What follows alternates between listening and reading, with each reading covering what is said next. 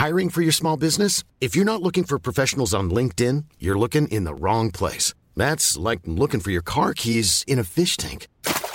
LinkedIn helps you hire professionals you can't find anywhere else, even those who aren't actively searching for a new job but might be open to the perfect role. In a given month, over 70% of LinkedIn users don't even visit other leading job sites. So start looking in the right place. With LinkedIn, you can hire professionals like a professional. Post your free job on linkedin.com slash people today.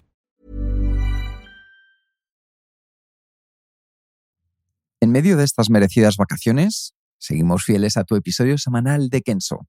Así que durante los meses de julio y agosto vas a disfrutar de la escuela de verano gracias a los patrones de Kenso Círculo. Nueve capítulos donde reseñaremos los libros clave de la efectividad personal. Y si tú también quieres apoyarnos para que el podcast siga adelante, únete a Kenso Círculo. Como miembro de Kenso Círculo, recibirás cada mes una reseña de los mejores libros de productividad, accederás de manera anticipada y sin publicidad a los episodios del podcast, recibirás un descuento en nuestros cursos online, concursos y lo más importante, nuestra eterna gratitud. Te esperamos en kenso.es barra círculo y disfruta de la reseña de esta semana.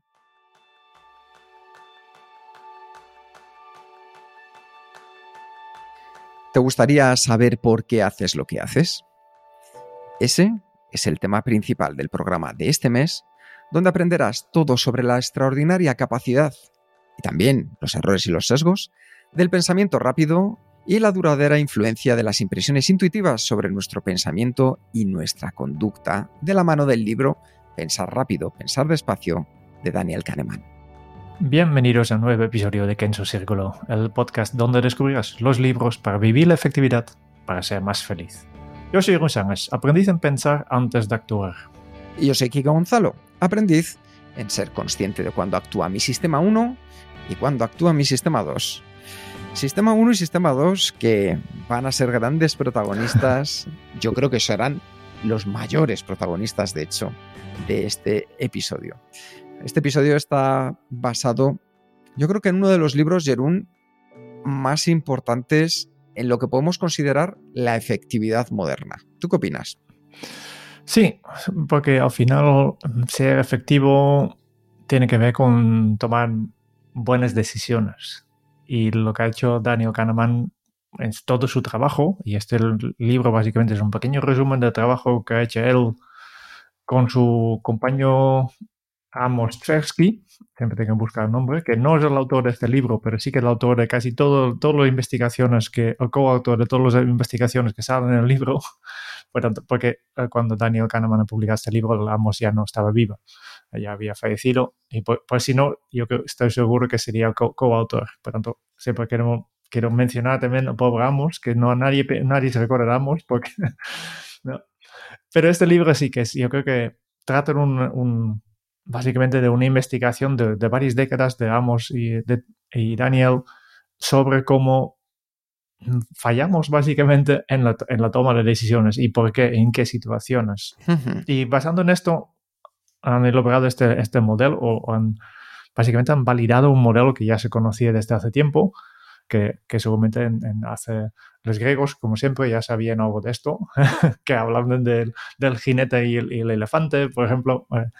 no sé si los griegos hablan mucho de elefantes, pues, caballos seguramente era, pero el modelo ya existía. Lo que pasa es que aquí han Daniel y Amos han, han, aplicado la ciencia y miles de experimentos que muchos de estos salen en este libro para realmente mostrar en qué momentos fallamos en la toma de decisiones y, y para qué. Sí, una de las cosas más interesantes es conocer quién es Daniel Kahneman. Nació en Tel Aviv en 1934 y es un psicólogo, profesor de psicología en la Universidad de Princeton, donde está especializado en psicología cognitiva. Como bien decía Jerún, algo que para mí me resulta muy importante y es que aunque nosotros vamos a traer este libro al mundo de la efectividad, él lo que hizo fue desarrollar junto a Amos lo que es la teoría de las perspectivas también conocida como la teoría de la aversión a las pérdidas. Y esto es fundamental porque parece que estamos hablando de efectividad, pero ellos estaban enfocándose en la parte más de economía, de entender por qué los seres humanos a la hora de realizar inversiones o tomar decisiones tendían hacia unos sesgos u otros. Así que esta teoría lo que nos indica es que cuando se nos presentan diferentes opciones, pero existe incertidumbre sobre el resultado que podemos obtener de cada una de esas opciones, los seres humanos, las personas como tú y como yo, mantenemos una cierta tendencia a preferir lo que son las recompensas más seguras respecto a otras recompensas de mayor cuantía, aunque menos probables de obtener. Ya lo decía que el sabio refrán de más vale pájaro en mano que ciento volando. Así se podía resumir la teoría de las perspectivas. Es por ello que en 2002 Daniel Kahneman gana el Premio Nobel de Economía junto con Vernon Smith, por haber integrado conceptos de la investigación psicológica en las ciencias económicas, especialmente, como decíamos, en lo que respecta al juicio humano y la toma de decisiones bajo incertidumbre. Pero, Jerún, ¿por qué resulta interesante este gran libro de Pensar rápido, pensar despacio?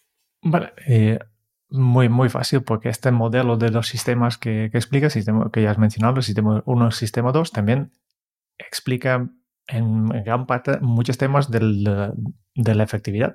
Explica, por ejemplo, el concepto de procrastinación. No está mencionado específicamente, pero una vez que entiendes lo que está pasando y que tienes estos dos sistemas, directamente sabes qué está pasando cuando, cuando estás procrastinando o sabes del impacto de las interrupciones que recibes. Eh, pero también tiene todo que ver con estos dos sistemas. Y, sabes también por qué a veces eh, te cueste tanto elegir qué tarea hacer y cuando hablamos de sistemas, yo creo que es muy interesante que tú entiendas a qué nos referimos. Cuando hablamos de sistema, imagínate tu cerebro. Imagínate que tuvieras dos personas controlando tu cerebro.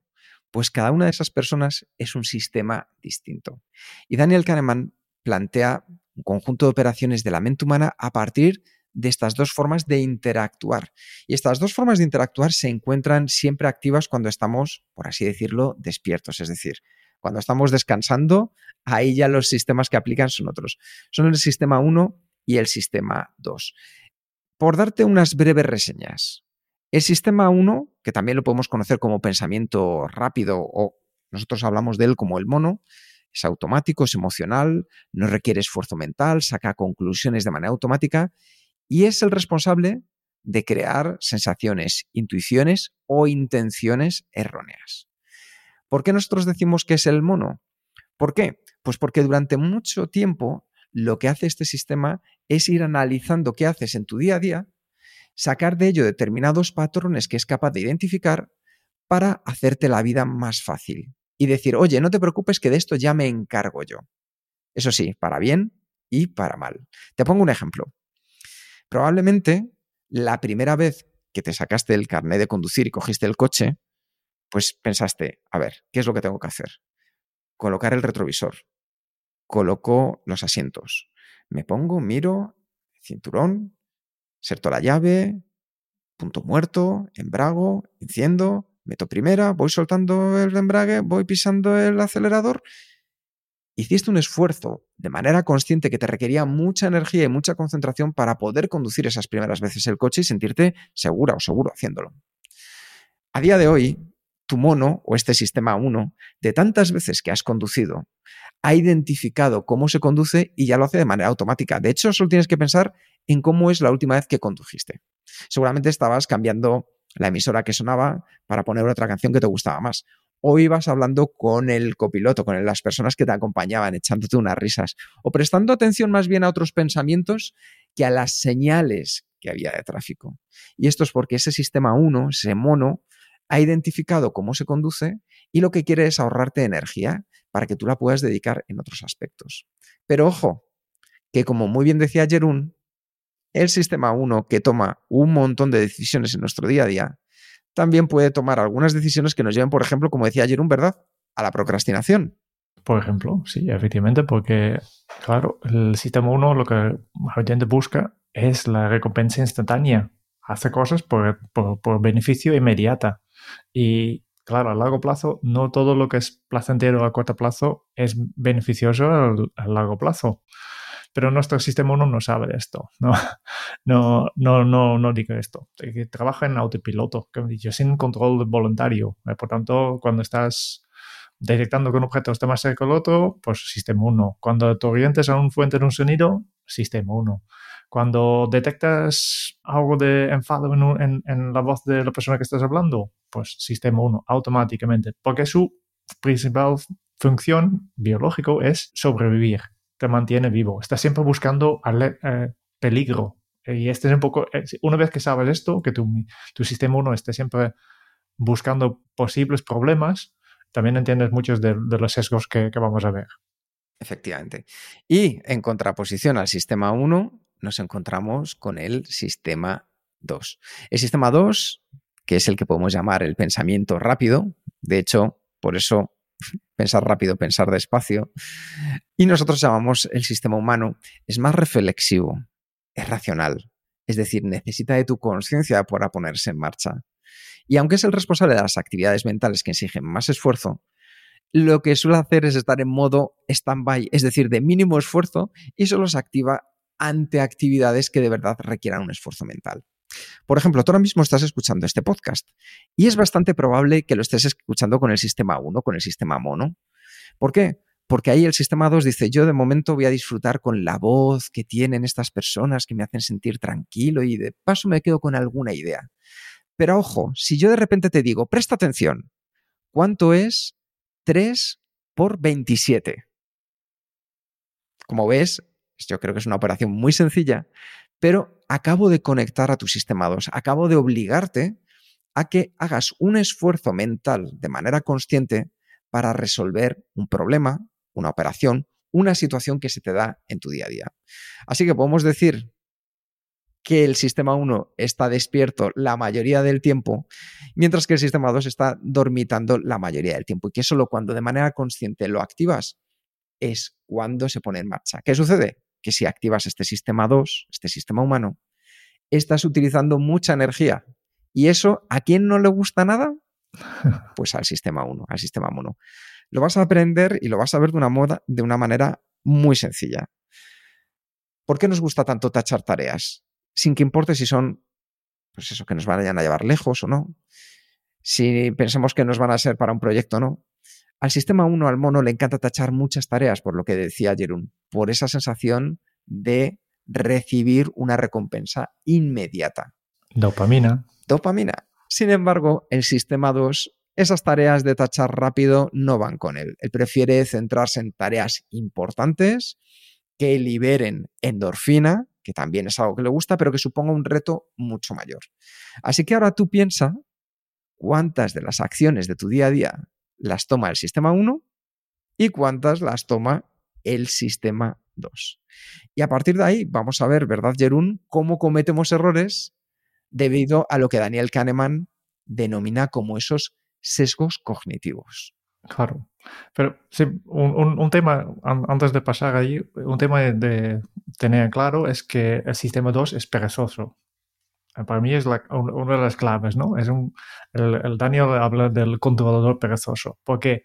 Porque quiere, quiere, nuestro cuerpo quiere ahorrar energía, básicamente, ¿no? Y como sabe que el, sistema 2 utiliza mucha energía, pues siempre estamos buscando de pasar, por efecto dejamos todo el sistema 1.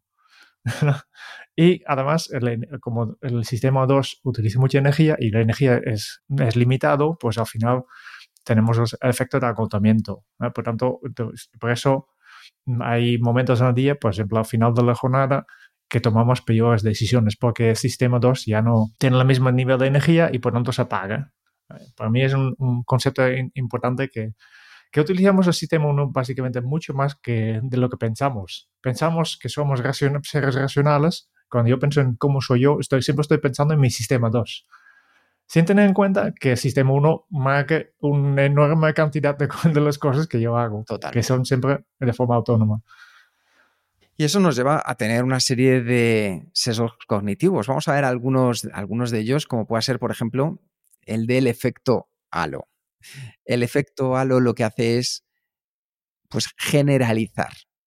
Es decir, nosotros tenemos unas percepciones de la vida y eso nos lleva a una tendencia a que aquellas cosas que nos gustan o nos disgustan en una persona o un objeto se basan en torno a una sola cualidad. Este sesgo presente en el sistema 1 es una forma que tiene este sistema mono de representar al mundo. Entonces lo que hace es que determinadas detalles o determinadas apariencias de una persona ya nos dan información y aparece este efecto halo. Para bien o para mal. Y nos lleva a juzgar en fondo y en forma una acción o una persona sin tener el conocimiento necesario del mismo. ¿Esto cuándo sucede? Pues muchas veces seguro que te has planteado y dices, oye, me acaban de presentar a esta persona. Apenas he pasado unos minutos con ella y ya tengo una sensación de si me va a caer bien o me va a caer mal. ¿Qué es lo que está actuando ahí? Tu sistema 1.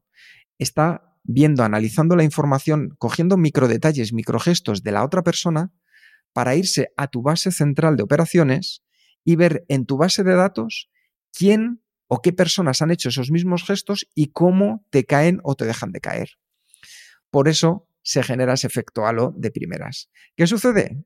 Pues que ese efecto halo también podemos distorsionarlo nosotros mismos. Si queremos mantener y generar una buena primera impresión, pues nada mejor, por ejemplo, que una buena sonrisa o brazos un poco abiertos. ¿Por qué? Porque estamos mandando mensajes positivos a la persona. Ese es un efecto que se da en nuestro sistema 1. Y otra vez, si conoces el sistema 1 y el sistema 2, se puede entender también, ¿no? Porque lo que, lo que el, para mono, el sistema 1, algo es o un peligro o es, es seguro. Y no hay entremedio, no hay entremedio. Eh, está buscando peligros, ¿no? Y, y, por eso el sistema 1 siempre está buscando la coherencia. No hay zonas grises. Grises son por sistema 2. Sistema 1, ¿este es un peligro o no? Y por tanto, si yo veo, por ejemplo, este, como ejemplo que dices tú, una persona que me presenta y yo, y yo veo son, sonriendo con los brazos abiertos y veo que va bien vestido, pues directamente probablemente mm, también me va a gustar su voz, su apariencia y también el contenido, lo que me va explicando, porque estamos buscando la coherencia, que, que encaje todo. Por otro lado, también, eh, evidentemente, cuando la primera impresión es negativa, pues voy automáticamente, mi sistema 1 se fija más en las cosas negativas de esta persona. Fijaos qué interesante al final cómo vamos viendo que hacemos lo que hacemos porque pensamos lo que pensamos.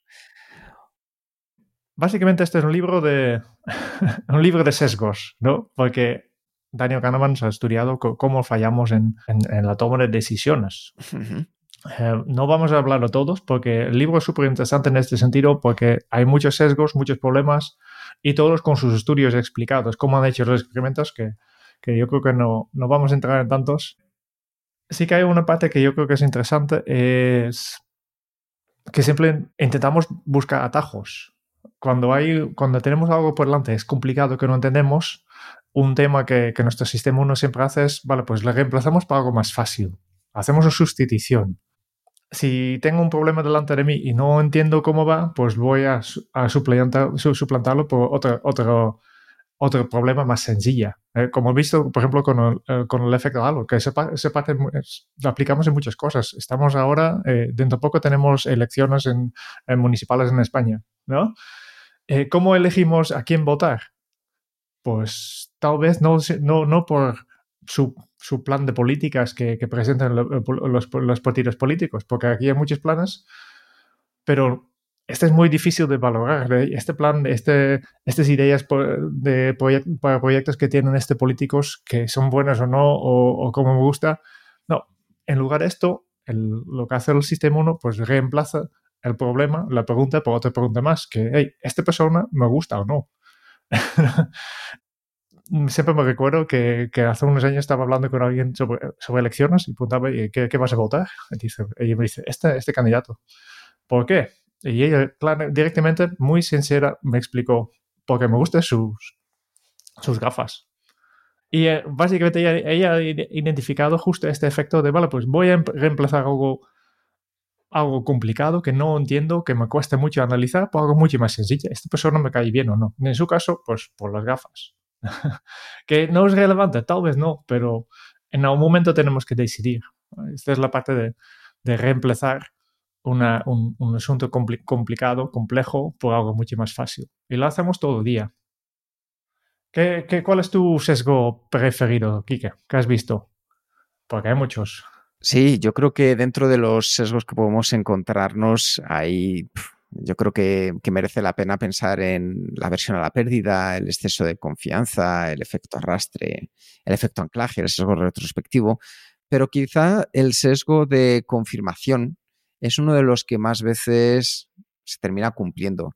Y es que nos lleva, es ese sesgo que nos lleva a buscar siempre informaciones que confirmen nuestras creencias y nuestras decisiones, tanto en positivo como en negativo. Es decir, si yo decido que no voy a hacer tal cosa, solo busco aquella información que termine diciéndome, es verdad, tenía razón, Quique, no había que haber hecho tal cosa. ¿Qué sucede? Que a lo mejor me estoy centrando simplemente en un 2% de la información y he dejado un 98% restante de lado porque ha actuado mi sesgo de confirmación.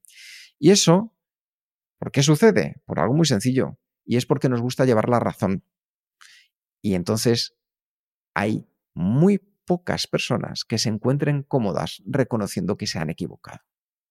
Por lo tanto, aunque solo sea un 2%, nos aferramos como un clavo ardiendo ante ese otro 98%. Cuando lo importante muchas veces es entender por qué nos hemos equivocado y qué es lo que ha pasado para que nos haya llevado a ese error. Así que, importantísimo para no caer en este sesgo, es que mantengas tu mente abierta, que seas una persona curiosa y que cuando vayas a tomar una decisión, hagas un ejercicio de empatía y te pongas por un momento a defender la postura opuesta porque así vas a ganar una mayor perspectiva y una mayor seguridad a la hora de tomar una decisión. Imagínate, la decisión importante, comprar una casa. Te puedes dejar llevar por el primer momento, la has visto, solo has visto las cosas preciosas y maravillosas, y no quieres llevar a alguien contigo que sea un experto y que te pueda decir dónde están los errores. ¿Por qué? Porque en tu cabeza ya esa, esa casa era ideal. Pues ponte en el otro lado. Ponte en el lado de llevarte a alguien contigo y que lo único que busque sea todo lo que tienes a casa de terrible, de malo, de lo que tienes que hacer y por qué no deberías comprarla. Porque si tienes ambas posiciones encima de la mesa, es más probable que tomes una mejor decisión en tu día a día. Y esto es lo que sucede con nuestro sesgo de confirmación.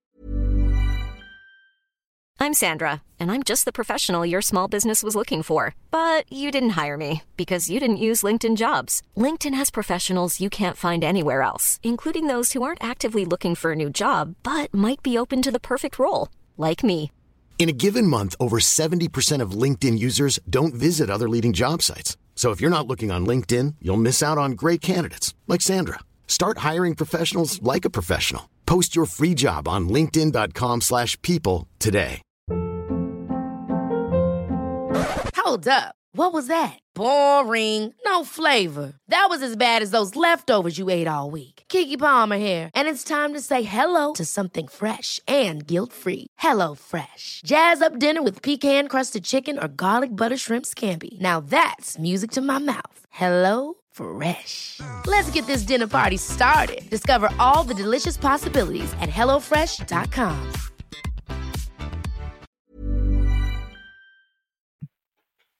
Hay, hay varios capítulos que, que, básicamente nos dicen un poco, para mí, un poco lo mismo, que puedo resumir que las estadísticas son muy complicados. eh, que, que no quiero resumirlo, entrar en demasiados detalles, pues simplemente decir, vale, pues este tema de estadísticas nos cuesta mucho de, de calcular probabilidades, ¿no? El ejemplo que, más, que más, más, llamativo tal vez es el ejemplo de, de Linda. No sé si te acuerdas de la historia. Básicamente, un experimento que hizo y a, a, los participantes del estudio presentaba una, una descripción de una persona que se llama Linda. Y dice, vale, pues es una mujer de, de 31 años de, de edad, eh, muy vocal, inteligente, eh, ha estudiado filosofía, como estudiante estaba muy en, enfocada en, en, los, en, los, problemas de discriminación y justicia social y también participaba en varias de manifestaciones, ¿no? Entonces preguntan, ok, visto este perfil, ¿qué es más probable, no? ¿Que Linda trabaja en el banco o que Linda trabaja en el banco y es activo dentro del movimiento feminista? Y resulta que aquí todo el mundo, o, la mayoría de los, participantes, contestan la segunda, o opten por opción B. ¿Por qué? Porque para ellos encaja un poco en su. Eh, con, con, estereotipo que, que, me he pintado en la primera, en la primera parte del, del ejercicio. Pero si, si, reflexionas un poco, esta es obviamente la respuesta del sistema 1. Si miras el sistema 2, pues aplicamos estadísticas, ¿no? ¿Cuál es la probabilidad? Pues por definición, la probabilidad que Linda trabaja en banco y es activo en el movimiento feminista, tiene que ser más pequeño de que la probabilidad que, que Linda trabaja en banco. ¿no? Porque simplemente el banco más activo en el movimiento feminista es, es, es un, un, un miras el, el, diagrama Venn, ¿no? Si, si pintas el diagrama, tienes un círculo que son todos los trabajadores de banco y dentro de todos los trabajadores de bancos hay un pequeño círculo que son los trabajadores de banco que además son activos del movimiento fe, feminista. Pero por, por definición, la probabilidad tiene que ser más pequeño. Pero como estamos condicionados por la historia, automáticamente pensamos que, que es más probable que, que, es la segunda opción. Que básicamente lo que tenemos que hacer es olvidar toda la historia y, y enfocarnos en números. Y esto no lo hacemos. Dejamos guiar por nuestras intu intuiciones y dejamos al lado la estadística. Y cuando más estaba leyendo este libro, pienso, no, no, la estadística no es una, una ciencia que nos viene de forma natural. que hay muchas cosas que son muy atinadas. Este simplemente es uno de los ejemplos, hay muchos más en este, en este libro. Y, y yo creo que es, es, es, uno de los dilemas que, que me, me, he planteado este libro, de, vale, pues hay muchas situaciones en que, que nos equivocamos, ¿no? Porque no sabemos muy bien calcular las probabilidades, no sabemos analizar las consecuencias, incluso cuando hacemos de forma consciente, nos cuesta mucho.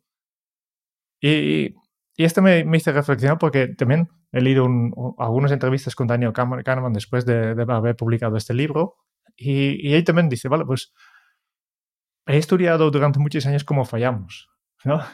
Pero todavía no he descubierto cómo, solucionarlo.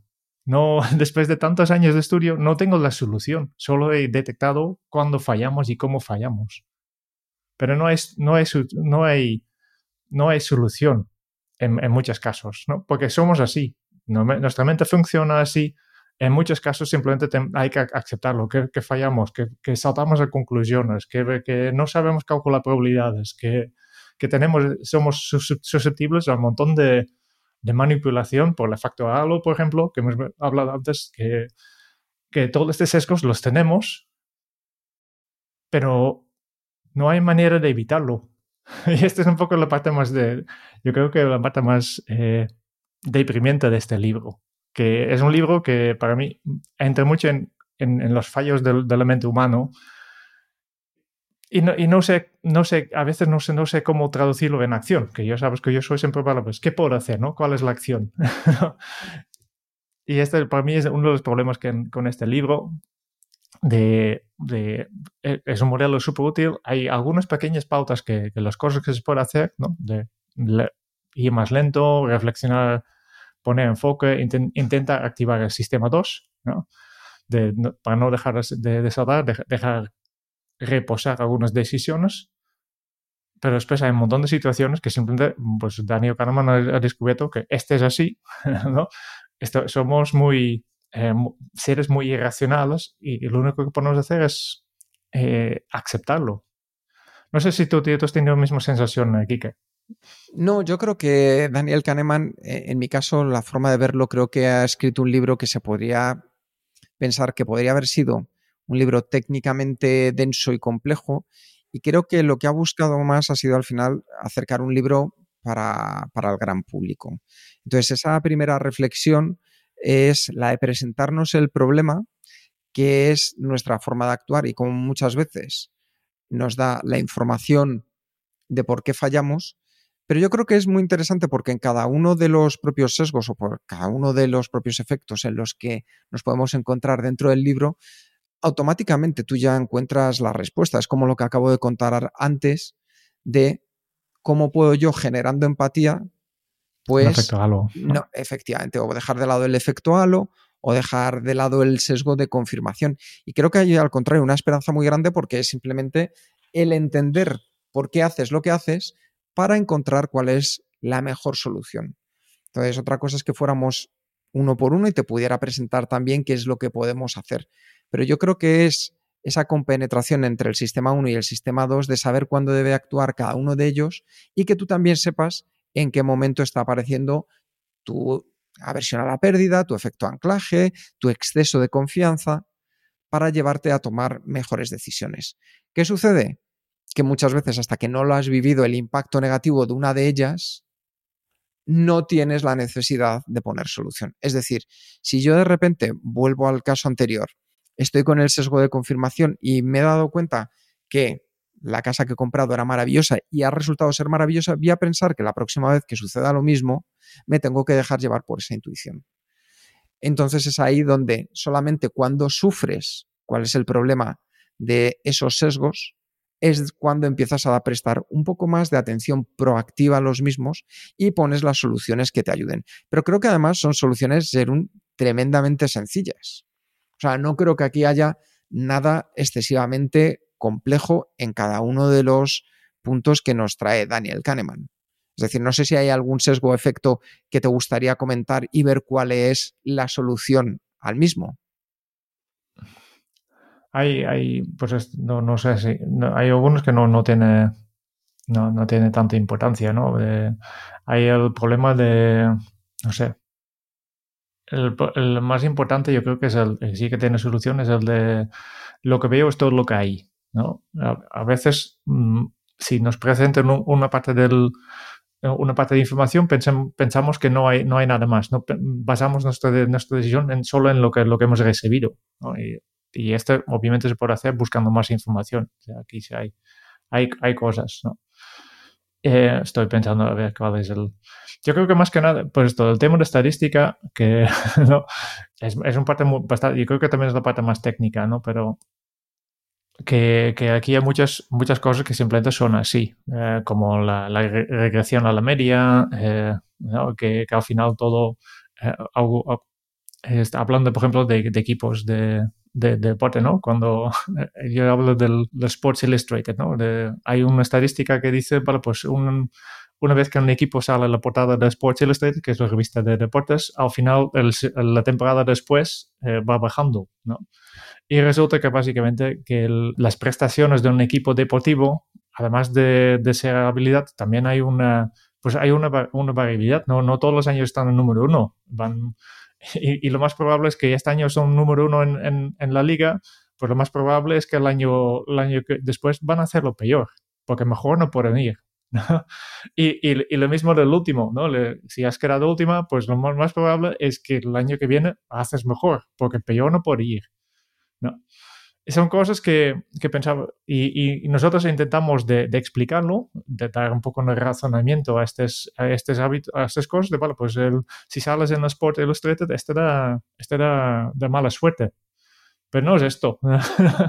no, no, no es esta la explicación. La explicación simplemente es, pero bueno, si, si, si sales en Sports Illustrated es porque has sido mejor en la temporada y a partir de entonces solo puedes ir a peor. ¿no? Es, es pura estadística y al final todos regresa a la media. Si has, has tenido un, año excepcionalmente bien, pues los siguientes seguramente serán más mediocre. Si has tenido un, año excepcionalmente malo, pues lo más, lo más probable es que, que vuelvas a la media. Pues no sé, Jerón, si quieres que comentemos algo más de este libro. Vamos cerrando ya poco a poco. Eh, no, eh, he descubierto una, una, otra persona gracias a este libro, justo porque lo que estaba pensando el señor Gary Klein, el, Gary Klein es el, el, anti-Daniel Kahneman. ¿no? Daniel Kahneman se dedica su carrera a, investigar por qué fallamos en tomar decisiones y el Gary Klein es justo lo contrario, que se dedica su carrera en, en investigar por qué siempre, por, por, qué aceptamos tanto en nuestras decisiones, que por qué básicamente la intuición experta habla, ¿no? Que hay un capítulo de esto y, lo tengo pendiente de leer más sobre Gary Klein. Yo, yo ya lo conocía un poquito por, por una, otra cosa, de el, pues el inventor del, del, de hacer un, un pre-mortem, que es una técnica que utiliza de, de antes de empezar un proyecto ya hacer un análisis de, cómo ir el proyecto, de, visualizar el final y, identificar todo lo que por ir hoy malo y, y, así ya está preparado. Estas son las cosas que, que ella hace. Y yo creo que es una cosa súper interesante también de, mirar al otro lado. De, también hay muchas cosas que van bien, ¿no? que nuestra intuición es potente. Eh, nuestra, a veces hay estas, estas sensaciones de experto, que a mí me parece súper interesante, intuición de experta. De, eh, hablan, por ejemplo, del, de los bomberos que estaban en un edificio y, y de repente uno dice, hey, sal a todos, sal a todos. No sabía, no sabía qué pasaba, pero tenía una intuición, una sensación de, hey, este está a punto de caer todo el edificio y, así salían todos, ¿no? O, a mí me viene a la cabeza, por ejemplo, mi, mi. Mi canicero no necesita una, una, balanza para poner la carne. Él corta y, y, sabe con bastante exactitud exactamente cuánto carne ha cortado, cuánto pesa este trocito que tiene en sus manos. que simplemente es cuestión de hacerlo muchas veces, ¿no? Aquí es una parte interesante que yo creo que también vale, vale la pena investigar. ¿Qué más? Para decir, eh, sí, un comentario de, propio Daniel Kahneman, que, que ya no se dedica a la, investigación activa, pero en una entrevista, pues él comentaba de lo que se arrepiente de todos los años de investigación, y esto es un comentario muy kenso, ¿no? que, lo, que, lo, que, lo que ahora mm, arrepiente que no ha hecho es investigar más en, en las diferencias personales, de cómo diferenciamos de persona a persona entra más en la psicología diferencial, que dice, vale, pues no todos somos iguales, ¿no? Hay, hay cosas que son universales, son los que están en este libro, después hay diferencias entre diferentes personalidades. Y él ahora se arrepiente de no haber dedicado más tiempo a este, en este aspecto, a la personalización básicamente de estos, estos estudios, de cómo, de, cómo toman decisiones un tipo de persona y otro tipo de persona. Muy bien, pues yo creo que con esto vamos aterrizando. Eh, estilo y valoración, yo creo que estamos ante un libro que analiza todo lo que nos lleva a pensar cómo pensamos y a tomar las decisiones que tomamos. Y yo creo que el autor hace un estudio exhaustivo, un estudio bastante científico sobre la información que nos da para aportar un punto de vista relativamente novedoso. Hablamos de la tendencia que tenemos de poner en primer lugar nuestras experiencias pasadas, nuestros sentimientos, nuestras intuiciones al decidir, haciendo que muchas veces nos equivoquemos.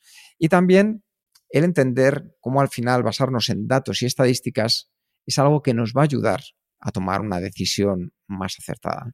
Desde un punto de vista de la efectividad es entender si nos vamos a dejar llevar por hacer aquellas tareas que nos van a aportar menos valor, pero a lo mejor son más fáciles, que van a preferir nuestro sistema 1, o si vamos a decidir aquellas tareas que están más encaminadas hacia nuestro propósito, aportan un gran valor, mayor avance, aunque nos cueste más conseguirlas. ¿Por qué? Porque en las del sistema 1 nos vamos a encontrar con el efecto halo, la heurística de la probabilidad, el sesgo retrospectivo, el efecto anclaje, el efecto arrastre, el sesgo de confirmación, el exceso de confianza y la versión a la pérdida. Pero en todos ellos, cuando conectes y utilices de manera consciente tu sistema 2, es más fácil que tomes las mejores decisiones que te encaminen hacia tu propósito. Así que para mí, un libro que, por toda la información que lleva, aunque sea un poco amplio extenso y se pudiera resumir mejor, le voy a poner un cuatro y medio. Muy bien, sí, sí. Efectivamente, es un libro eh, gordo, y no es gordo porque el, eh, ha ampliado el, daño con muchas cosas sin, sentido, no. Simplemente daño tiene una amplia carrera de, investigador y simplemente tiene mucho que contar. El modelo del, sistema 1 sistema 2 es fácil de entender y después explica todas estas consecuencias de este modelo en, un montón de experimentos. Explica el experimento, explica exactamente por qué, por qué pasan las cosas, qué, cuáles son las consecuencias, cómo, cómo podemos detectarlo en, en, el día a día. Por tanto, es, es un, un, libro que simplemente contiene mucho, ¿eh? pero es, es, denso, es denso. Es, simplemente porque hay, mucha chicha en este libro. ¿eh? y creo que es importante que si decides leer este libro, que tomes tu tiempo el, último episodio ya, he dicho, a mí me ha costado primera lectura un año, ¿eh? poco a poco, digiriendo poco. También porque yo creo que al final, eh, al menos en mi pasado, bueno, pues ya, ya sé que hay sesgos, ya sé que no funcionamos, ¿no? Otra manera en que fallamos en tomar decisiones y al final eh, hay, que, hay, que, hay que pausarlo un poco y, y, mirarlo, pero está muy bien fundido, están todos los estos experimentos que, que ha hecho bien explicados, que son fáciles de entender, no hay no hay nada que es difícil de entender, ¿no? Y yo creo que el modelo de sistema 1, sistema 2, sistema mono, sistema humano, como digamos nosotros, es clave para entender gran parte de, las cosas que hacemos, porque, como he dicho, ¿no? Que eh, hacemos lo que hacemos porque pensamos como pensamos. Y para mí este es la, el gran eh, trabajo que hace Daniel Kahneman de, explicarnos este, estos dos sistemas y cómo nos afecta en nuestro día a día eh, con sus buenas cosas y sus malas cosas. ¿no? Um, bueno, fácil de leer, eso sí, pero denso y, largo. pero yo creo que es un libro, pues esto, clave en, la, en, efectividad personal, en psicología, en la economía también. Por tanto, si, si interesas cualquiera de estos tres ámbitos, yo creo que es un libro que vale mucho la pena de leer. por tanto, yo, yo me, me uno contigo, el cuatro y medio.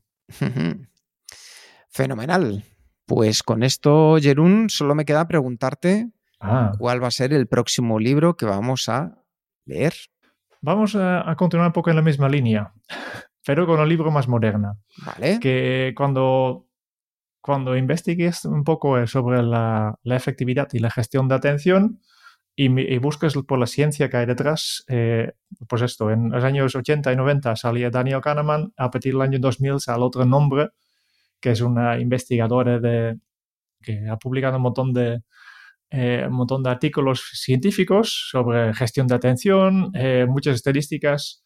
Eh, por ejemplo, gracias a ella sabemos más o menos cuánto, cuántos segundos dure eh, una sesión interrumpida, pues, o después de cuántos segundos de, de trabajo, porque estamos midiendo en segundos, nuestra mente se despiste, eh, que son 40 segundos.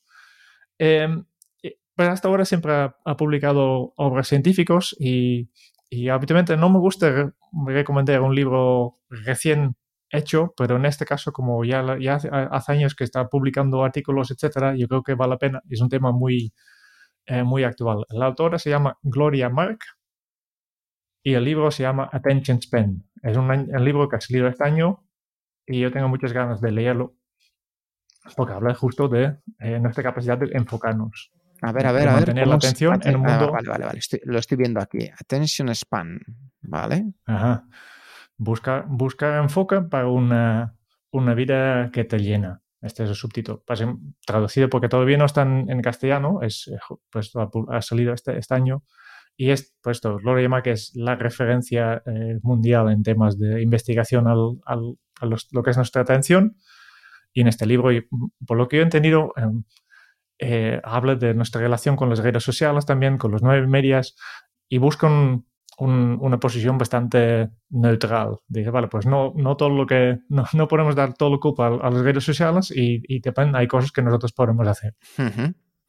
Pues genial, con muchas ganas de, de leerlo. Una pinta aquí que tiene bastante, bastante buena. O sea que vamos a disfrutarlo. Muchas gracias por escuchar el podcast de Kenso. Si te ha gustado, te agradeceríamos que te suscribas al podcast, lo compartas en tus redes sociales o dejes tu reseña de 5 estrellas para ayudarnos a llegar a más oyentes.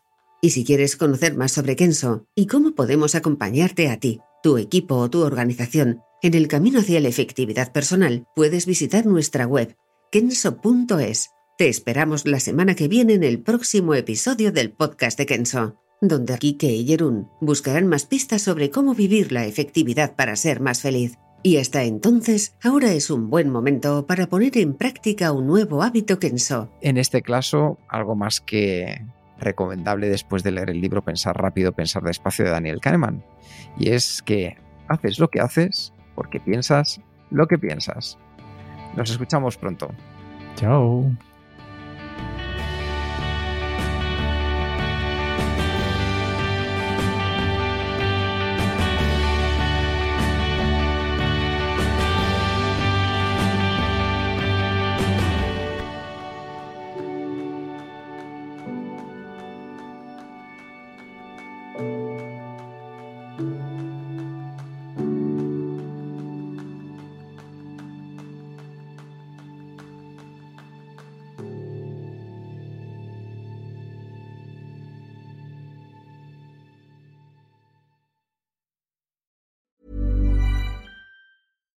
Catch yourself eating the same flavorless dinner three days in a row?